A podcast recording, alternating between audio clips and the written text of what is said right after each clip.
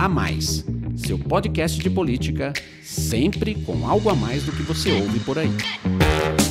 Olá, sou o Rafael Lisboa e começa agora mais um podcast A Mais, o seu podcast de política sempre com algo a mais para você. O A Mais faz parte da Bússola, que é uma plataforma de conteúdo estratégico, parceria da revista Exame com o grupo FSB. No episódio de hoje, o bate-papo é sobre a guerra pela Casa Branca, que continua. Depois de dias de indefinição, com a conquista dos 20 delegados da Pensilvânia no sábado, Joe Biden ultrapassou a marca de 270 delegados necessários para vencer a disputa. E pela contagem, o democrata foi eleito o 46º presidente americano. Donald Trump, que não aceita a derrota e fala em fraude sem apresentar provas, disse que vai recorrer à justiça, sua campanha já ingressou com algumas medidas legais e a sua equipe bloqueou o acesso do time de Biden a dados e recursos para iniciar a transição. Foi uma eleição histórica que mobilizou o país. Mesmo com a pandemia, cerca de 160 milhões de americanos votaram, 40% pelo correio. Joe Biden recebeu a maior votação já registrada nos Estados Unidos, mais de 75 milhões de votos. Donald Trump tornou-se o segundo mais votado, com 71 milhões. A votação expressiva do republicano, 7 milhões de votos a mais do que em 2016, mostra que, apesar de não ter conseguido se reeleger, Trump mantém força sobre a sua base eleitoral. Além disso, a disputa mais acirrada do que previam os levantamentos traz novos questionamentos sobre os institutos de pesquisa e evidencia uma América que sai das urnas dividida. E mesmo com o discurso conciliador de Biden na vitória, pregando a união da nação, a polarização deve continuar. O democrata e sua vice Kamala Harris anunciaram as prioridades do futuro governo, que já começam a ser trabalhadas durante a transição: enfrentamento à pandemia, recuperação econômica, combate ao racismo e mudanças climáticas, mas com a provável confirmação da maioria republicana no Senado, o novo presidente não deve ter vida fácil no Congresso. Vamos debater com os nossos convidados os desdobramentos das eleições americanas dentro e fora dos Estados Unidos, inclusive aqui no Brasil, cujo governo de Jair Bolsonaro, aliado de Trump, ainda não cumprimentou Biden pela vitória. Estão aqui comigo Alon Feuerwerker, analista político da FSB Comunicação, Marcelo Tokaski, sócio-diretor do Instituto FSB Pesquisa, e a jornalista Cláudia Trevisan, que foi correspondente do jornal O Estado de São Paulo nos Estados Unidos e é mestre pela Escola de Estudos Internacionais Avançados da Universidade Johns Hopkins. Cláudia, é um prazer tê-la aqui conosco novamente. Prazer é meu, Rafael. Obrigada pelo convite. Cláudia, e é para você que eu faço a primeira pergunta. Trump é o primeiro presidente a não se reeleger em 28 anos. O que, na sua opinião, foi determinante para a derrota do republicano e a vitória de Joe Biden? Quais os principais recados que essa eleição presidencial americana traz? Eu acho que a pandemia do coronavírus foi o fator decisivo nessa eleição. Os Estados Unidos têm 4% da população mundial e 20% dos casos e das mortes provocadas por coronavírus. Já são 10 milhões de casos e 240 mil mortes. E desde o início da pandemia, o governo Trump minimizou a crise e não preparou o país para enfrentá-la. Ele foi um negacionista do, do coronavírus, é, minimizou a necessidade de uso de máscara e de medidas é, para evitar a propagação do vírus. E acho que as revelações do livro do Bob Woodward, de que o Trump sabia da gravidade da doença desde o início, mas não disse isso à população americana, piorou ainda mais a, a sua imagem nessa área. E as pesquisas feitas antes da eleição mostravam que a maioria dos eleitores viam Biden, e por uma larga margem, como o candidato mais qualificado para enfrentar a pandemia.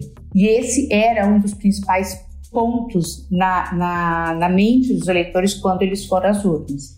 E o Biden também era visto como mais capaz de restaurar a confiança no governo americano, outro tema que era relevante para os eleitores. Além disso, eu acho que tem o fato de que o Trump nunca foi um presidente popular. É bom lembrar que ele foi eleito pelo colégio eleitoral, mas teve quase 3 milhões de votos a menos do que Hillary Clinton na votação popular de 2016. E durante todo o seu mandato, a aprovação do Trump oscilou ao redor dos 40, 45%. E era de 40% dias antes da eleição de novembro. E desde 1980, só dois candidatos à reeleição tinham uma popularidade mais baixa que a de Trump no mesmo momento da campanha eleitoral, que eram o George Bush pai e o Jimmy Carter. E os dois perderam a reeleição. Obrigado, Cláudia. Marcelo, o discurso da vitória de Biden foi de conciliação, de pacificação, mas a gente sabe que os Estados Unidos estão divididos. Foi uma eleição muito polarizada, com Trump questionando aí o resultado e pedindo recontagem. Eu queria que você desse então um panorama dessa divisão do país nas urnas, os números da votação nos estados. Em alguns lugares a diferença foi mínima, menos de 1%. Como é que você avalia, Marcelo, o desafio de unir o país novamente? Bom, olá Rafael, olá Cláudia, Alon, olá ouvintes.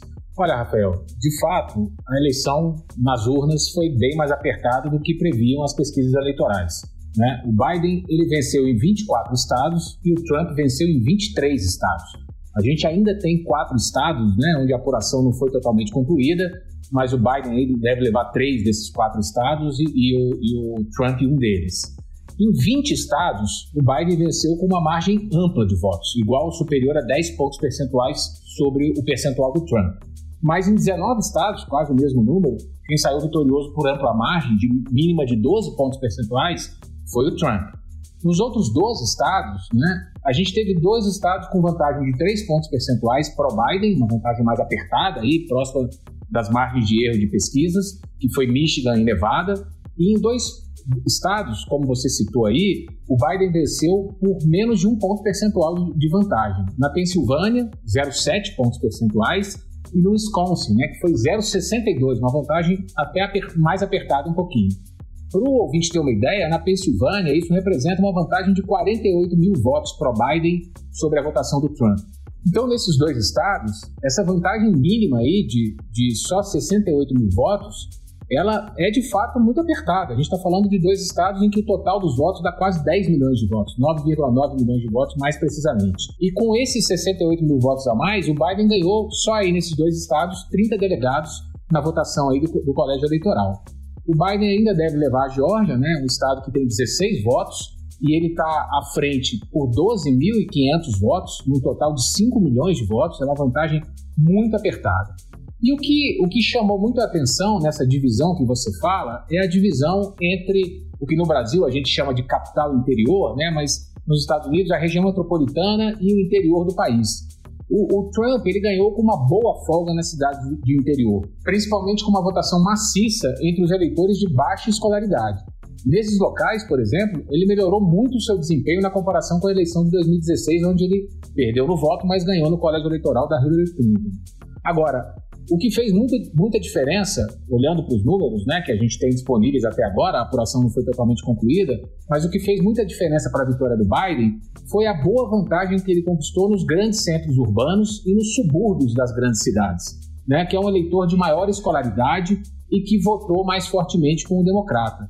Para a gente ter uma ideia, em 436 cidades, é, regiões metropolitanas dos Estados Unidos, o Biden teve um desempenho bem superior ao, ao desempenho que a Hillary teve há quatro anos.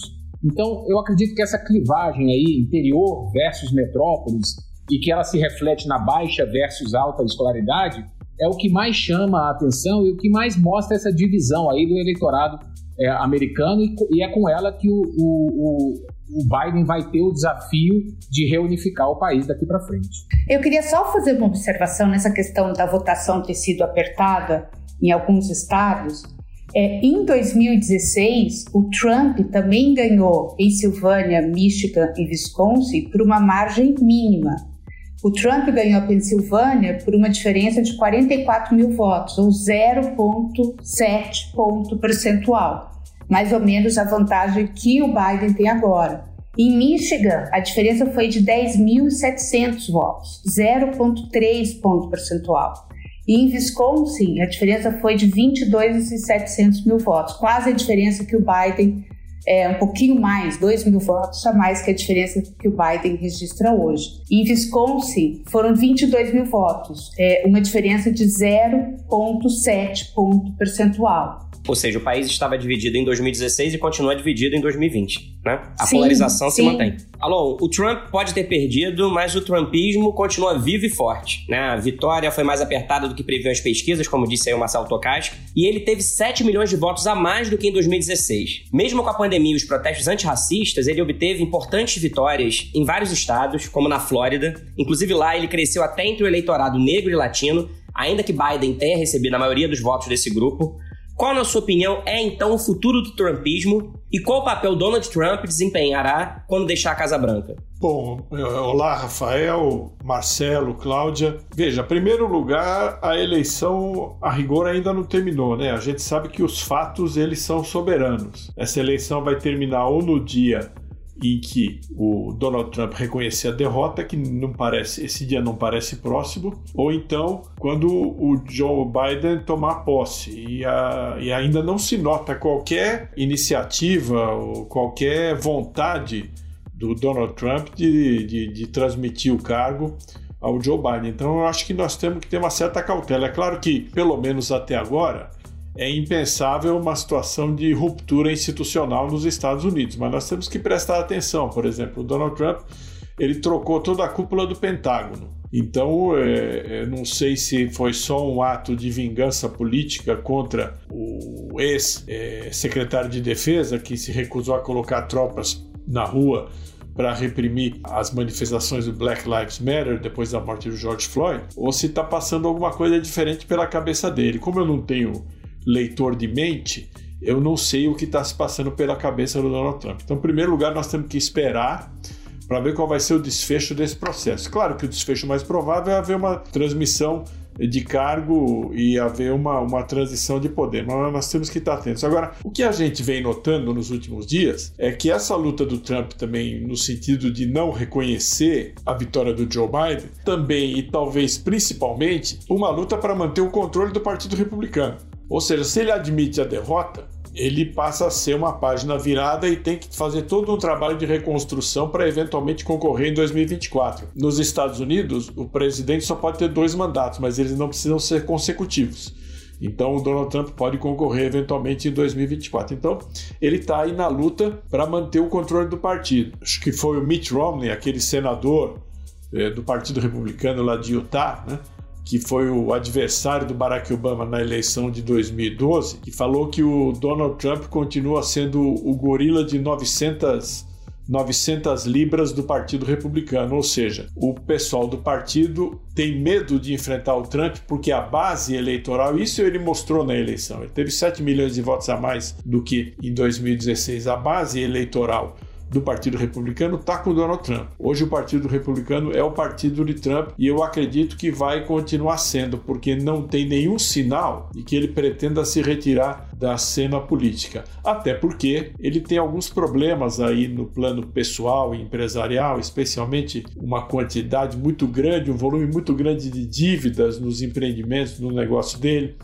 Tem eventualmente o risco de ser alvo de processos judiciais então, para ele também permanecer é, no auge politicamente falando e permanecer como dono do Partido Republicano também é um ativo importante do qual ele não pode abrir mão. Cláudia, o que, que, representa a derrota de Trump para os líderes mundiais que fazem parte dessa direita mais radical? E em particular para Bolsonaro aqui no Brasil, que ainda não parabenizou Biden pela vitória. Queria só comentar o que o Alon disse. É, eu acho que esse movimento Trump é o movimento mais para manter a base dele mobilizada do que qualquer tentativa que tenha, venha a ter consequência de negar a presidência ao Biden. Eu acho que institucionalmente, é, eu acho que é impossível. A gente vai ter recontagem de votos, mas historicamente as recontagens de voto, elas raramente viram o resultado de uma eleição nos Estados Unidos, só quando há uma diferença de centenas de votos, mas no caso da Geórgia, a gente está falando de mais de 10 mil votos. Então, é, parece muito improvável que essa vitória do Biden venha a ser questionada de maneira séria. E hoje saiu uma pesquisa da Reuters mostrando que 80% dos americanos acreditam que o Biden ganhou a eleição, incluindo uma maioria entre os republicanos também. Isso é uma matéria no New York Times que eles consultaram todos os governos estaduais dos 50 estados se havia algum risco, alguma, alguma chance de fraude. E até o, o governo lá do Texas, que é republicano e onde o Trump ganhou, disse que daria um milhão de dólares caso fosse comprovada alguma fraude. Ou seja, nem a população acredita nem o, os governos estaduais têm qualquer indício de fraude, né? Sim, e é bom lembrar que na Geórgia, a Geórgia é governada por um republicano. E a pessoa responsável pela organização e pela apuração dos votos é um republicano.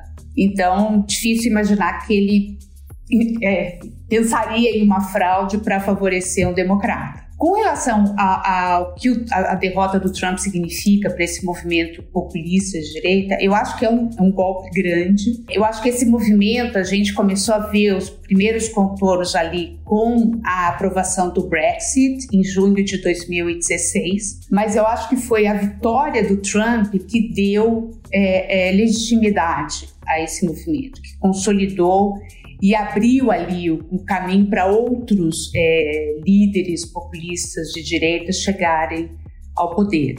É, a eleição do Trump significou que pela primeira vez em pelo menos um século e meio você tinha a maior economia do mundo, o país com o maior arsenal militar do mundo, governado por um líder populista que demonizava imigrantes, é, era protecionista no comércio, extremamente protecionista, e desafiava instituições é, democráticas e o establishment político. Eu acho que com a derrota do Trump, eu acho que os outros líderes é, populistas de direita vão perder o seu principal representante na arena global, mas eu acho que tudo vai, é, é o futuro desse movimento, eu acho que ainda vai ter mais um capítulo que vai ser a eleição de 2024. E se Trump realmente for candidato, se ele vencer, isso significa que esse é, movimento populista de direita veio para ficar e tem uma constituency forte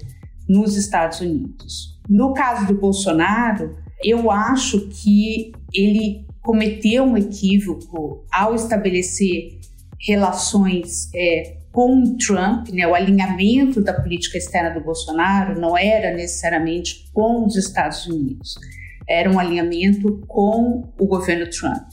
E acho que isso deixa o Bolsonaro mais vulnerável na relação com o Biden. O grande problema do Bolsonaro seria com o Partido Democrata, que é um partido que está bem mais à esquerda hoje do que estava é, no passado e que valoriza questões é, que não são questões que estão na agenda do Bolsonaro, né? a questão de igualdade de gênero, a questão dos direitos de minorias.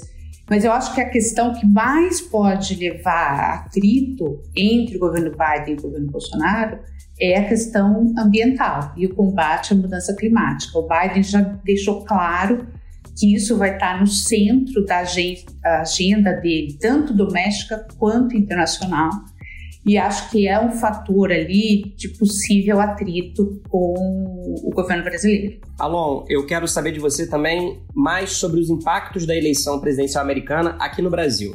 Primeiro, uma questão muito prática e imediata. A Cláudia já falou um pouco disso, mas eu quero ver a sua opinião. O que, que, muda na relação do Brasil com os Estados Unidos, já que o presidente Bolsonaro sempre teve Trump como aliado preferencial na política externa? E você acha, a Cláudia mencionou aqui a questão ambiental, você acha que, por exemplo, a política ambiental do governo brasileiro, alvo de crítica de Biden, precisará ser revista? Esta semana, Bolsonaro, sem citar Biden, lembrou a declaração do democrata sobre as consequências econômicas que o Brasil poderia enfrentar caso não parasse de derrubar a Amazônia e reagiu à ameaça. Bolsonaro disse que nem sempre a diplomacia funciona e quando acaba a saliva, tem que ter pólvora. Qual é a sua opinião? Rafael, eu acho que nós temos que esperar um pouquinho para ver, porque veja, eu até disse isso, se não me engano, em um outro podcast, escrevi isso. Se a relação com os Estados Unidos é estratégica para o Brasil, a relação com o Brasil também é estratégica para os Estados Unidos. Então, na minha opinião, o primeiro movimento não, digo um movimento público, né? Porque publicamente pode ter ali uma, um bate-boca, mas uh, vai haver um movimento das duas partes no sentido de tentar encontrar um meio termo, tentar encontrar um caminho comum. Você vê que da parte do governo brasileiro já tem iniciativas nesse sentido. O vice-presidente Mourão levou uma delegação de embaixadores estrangeiros para a Amazônia para apresentar os esforços que o Brasil vem fazendo na preservação do meio ambiente, até na proteção às comunidades indígenas. Né? Então, eu acho que existe um caminho de busca de uma certa conciliação. Não vai ser simples, porque as posições verbais estão bastante radicalizadas, mas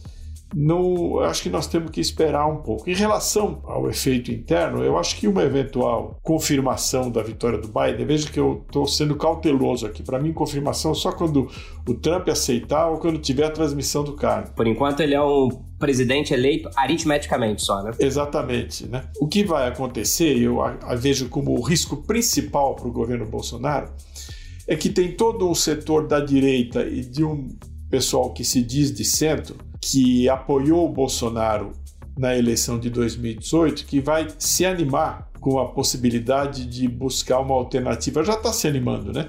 Com a possibilidade de buscar uma alternativa para 2022 com apoio do governo Biden. Eu acho que esse é o principal problema para o presidente Jair Bolsonaro. De uma turma aí, você vê que tem uma movimentação aí do chamado centro, de busca de alternativas no campo mais liberal. Claro que não vai ser o apoio americano que vai definir a eleição aqui no Brasil, porque a capacidade de influência dos Estados Unidos sobre o eleitor médio no Brasil é bastante relativa. Mas na opinião pública, na imprensa, nos chamados formadores de opinião, você tem aí, você nota uma excitação em relação à possibilidade de construir uma alternativa é, liberal, até do centro para a direita, com apoio é, aberto ou velado.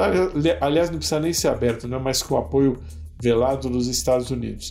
Então, o risco principal que eu vejo para o presidente Bolsonaro é do isolamento político, porque ele foi longe demais nesse alinhamento com os Estados Unidos. Ele agora poderia eventualmente fazer um movimento de tentar reequilibrar a relação do Brasil com a China, mas eh, do ponto de vista ideológico, acredito que ele tem grande resistência em relação a isso e o que ele vai ver é uma movimentação grande de antigos aliados dele é, se articulando para 2022 e buscando um espaço junto ao governo americano. Marcelo, quatro anos depois das pesquisas terem apontado vitória de Hillary Clinton, o que não se confirmou nas urnas, os levantamentos sobre a corrida de 2020 trouxeram novas imprecisões. Biden venceu a disputa, mas a vantagem foi menor do que se previa. Por exemplo, pesquisas apontavam vitória democrata na Flórida e até no estado republicano do Texas, o que não aconteceu.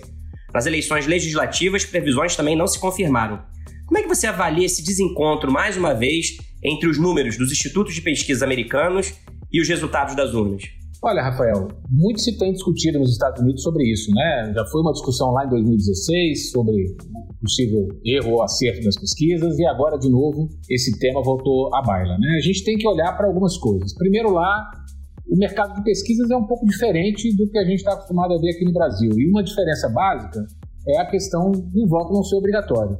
Tudo bem que os institutos lá trabalham com o que eles chamam né, dos likely voters, que são as pessoas que costumam ir votar e que são mais assíduas no comparecimento às urnas. E, e eles trabalham com esse dado também. Mas, enfim, é uma dinâmica de eleição diferente. Mas eu, eu queria voltar, e até na primeira fala da Cláudia, eu acho que a pandemia ela também teve aqui uma influência muito grande, não só pela questão da, da polarização, e, e, eu concordo com a Cláudia, a própria é, dificuldade do Trump de se reeleger e, e até é, ter contribuído muito para a derrota dele, mas essa eleição foi uma eleição muito diferente. A gente, como você já falou, a gente teve uma votação nos Estados Unidos maciça. Lá eles têm o, o voto antecipado, seja pelo correio, seja presencialmente. A gente teve, por exemplo, 65 milhões de pessoas que votaram pelos correios, não compareceram lá no dia 3 no, ah, nos locais de votação. Esse número ele é absolutamente recorde, ele é mais do que o dobro do registrado na eleição de 2016, quando 25 milhões de, de eleitores votaram pelos Correios. E como eu falei, a votação foi recorde. O Biden venceu com 75 milhões de votos, é uma votação histórica, é o presidente mais bem votado, né, se ele tomar posse, como diz aí o Alon, mas enfim, é o que a, a gente está imaginando que vai acontecer. Mas o Trump, que perdeu com seus 71 milhões de votos, ele tem a segunda maior votação da história, né? Ele só perde para o próprio Biden nessa eleição. O Trump, como você até falou na abertura, teve 7 milhões de votos a mais do que ele teve há quatro anos. Então, voltando a falar das pesquisas, o que a gente vê é que você tem dois tipos de projeção nos Estados Unidos, né? Quando você olha, às vezes na imprensa, uma, uma pesquisa nacional, né? Em que o Biden tinha ali 51% a 44%, uma vantagem de 7 pontos, aquilo não necessariamente vai refletir um resultado geral, porque como tem a questão dos colegiados, que a gente já tratou no outro podcast, a, a gente sabe que às vezes uma vitória em determinados estados com maior colégio eleitoral vai significar mais do que em outros estados, o que aconteceu em 2016 com a Hillary, que mesmo ganhando na votação popular, perdeu nos colégios eleitorais. Agora, no que a gente tem disponível de resultado até agora, não ficou assim também uma coisa tão diferente do que, as, do, do que a tendência que as pesquisas apontavam. Né? O Biden, as pesquisas falavam ali em 51%, ele está hoje com 50,2% dos votos apurados. O que surpreendeu foi o Trump, que as pesquisas apontavam 44, uma margem de erro na maioria dos levantamentos de 3 pontos, ele poderia chegar a 47, ele está hoje com 48,2. A diferença, claro, é de 2 pontos percentuais só hoje contra 7 pontos do, do que previam as pesquisas. Mas, enfim, pesquisa é uma fotografia de momento. A minha hipótese é que a gente, em alguns estados, como a Cláudia já pontuou, alguns deles, a gente teve uma troca ali, talvez na reta final, em alguns até com o Trump crescendo é, no, no, último momento, e em outros é, virando, por exemplo, na Flórida e no Texas, né? Embora no Texas, eu vou discordar de você, Rafael, as últimas pesquisas já começavam a mostrar o, o empate técnico ali, até uma pequena vantagem do Trump em alguns levantamentos, o que pode ter havido é uma maior mobilização pró-Trump nos últimos dias, né? na, na reta final ali da campanha. Você citou também, o Trump teve uma votação surpreendente entre os latinos, né? por exemplo, no estado da Flórida. Ele muito mais do que se previa. E há uma discussão nos Estados Unidos se as pesquisas conseguem captar corretamente esse voto latino. Né? É, é, difícil até a gente conseguir explicar por que é uma discussão que os próprios americanos estão fazendo, se os latinos teriam mais dificuldade ou seriam mais reticentes em participar de pesquisas eleitorais. É uma hipótese que se levanta, mas ninguém tem a resposta é, 100% fechada para isso. Na minha avaliação, eu acho que é um pouco isso. O Trump cresceu um pouco na reta final, talvez uma mobilização mais forte dos seus eleitores, vendo que o Biden estava muito à frente e eles podem ter se mobilizado para ir votar, pessoas que normalmente não iriam votar, e por isso ele teve uma votação muito superior à votação que ele teve quatro anos atrás, né? mas isso não foi suficiente para que ele virasse essa eleição. A gente viu um pouco isso, um fenômeno parecido, mas em outra escala, completamente diferente, mas em algumas eleições em 2018 no Brasil para governadores, de candidatos que na última semana tiveram um arranque muito forte e que os institutos não conseguiram tanto pegar, pegaram ali no sábado, na véspera da eleição. No caso americano, por exemplo, do Texas, foi isso que aconteceu. Ali na última pesquisa divulgada na, na, nas vésperas da eleição, elas já captavam esse crescimento e essa virada do Trump. Então, eu acho prematuro a gente dizer que as pesquisas erraram. Né? Elas, elas acertaram o resultado, que era a vitória do Biden, né? pelo menos na votação popular, com uma diferença, enfim, a gente tem que, que, atribuir um pouco a esse movimento que hoje é cada vez mais rápido, com redes sociais, principalmente nos Estados Unidos, onde as, né, a população é praticamente toda conectada. É, a dinâmica da eleição é muito diferente do que era há 10, a 15 anos atrás. Obrigado, Marcelo. E chegamos ao fim de mais um episódio do podcast A Mais. Muito obrigado, Alon, Marcelo e Cláudia, que aceitou o nosso convite para voltar ao A Mais. E meu agradecimento especial também a você que nos acompanhou até agora. Até semana que vem. Tchau.